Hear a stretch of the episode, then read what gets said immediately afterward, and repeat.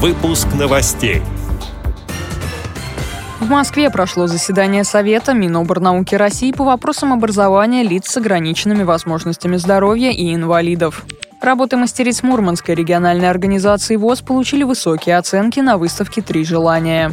Из Астаны в Париж по территории России проходит веломарафон с участием незрячих велосипедистов. Далее об этом подробнее в студии Дарьи Ефремова. Здравствуйте. В Министерстве образования и науки Российской Федерации под председательством министра просвещения Российской Федерации Ольги Васильевой состоялось заседание Совета по вопросам образования лиц с ограниченными возможностями здоровья и инвалидов. Обсуждались создание специальных условий для лиц с инвалидностью при сдаче государственной итоговой аттестации по общеобразовательным программам и меры по унификации деятельности психолого-медико-педагогических комиссий. Ольга Васильева подчеркнула, что пора перейти к унификации деятельности психолого-медико-педагогических педагогических комиссий, которые должны работать по единым образцам и стандартам. Также она попросила подвести итоги экзаменационной кампании этого года, понять, были ли проблемы с организацией сдачи государственной итоговой аттестации для детей с особыми образовательными потребностями, как они решались, какие меры необходимо предпринять на федеральном уровне, сообщает портал «Медиавоз». В выставочном зале Мурманска завершила работу выставка «Три желания». Активисты региональной организации ВОЗ Марина Ширяева, Людмила Виноградова и Наталья Мацина представили графику, вышивку, фотоэтюды и гобелены.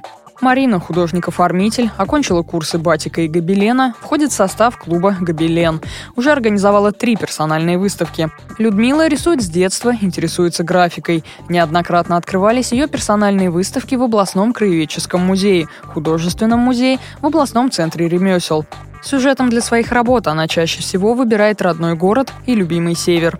Наталья увлекается фотографией и вышивкой. Ее работы отличаются аккуратностью и ювелирностью исполнения. Марина, Людмила и Наталья – постоянные участники и дипломанты областных и городских выставок и мероприятий, сообщает портал «Медиавоз». Новости спорта.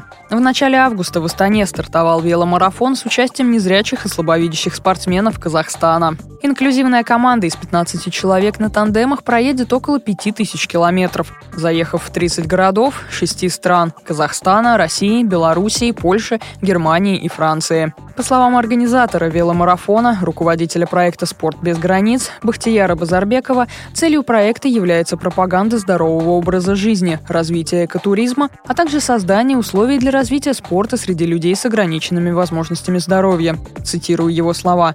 «На своем примере мы показали, что людям с ограниченными возможностями можно ездить на велосипеде, заниматься спортом, устраиваться на работу, получать высшее образование, даже создавать рабочие места.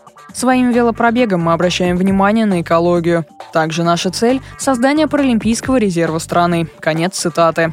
На каждой из остановок участники марафона будут проводить встречи с представителями общественных организаций и пресс-конференции. Эти и другие новости вы можете найти на сайте Радио ВОЗ. Мы будем рады рассказать о событиях в вашем регионе. Пишите нам по адресу новости собака ру. Всего доброго и до встречи.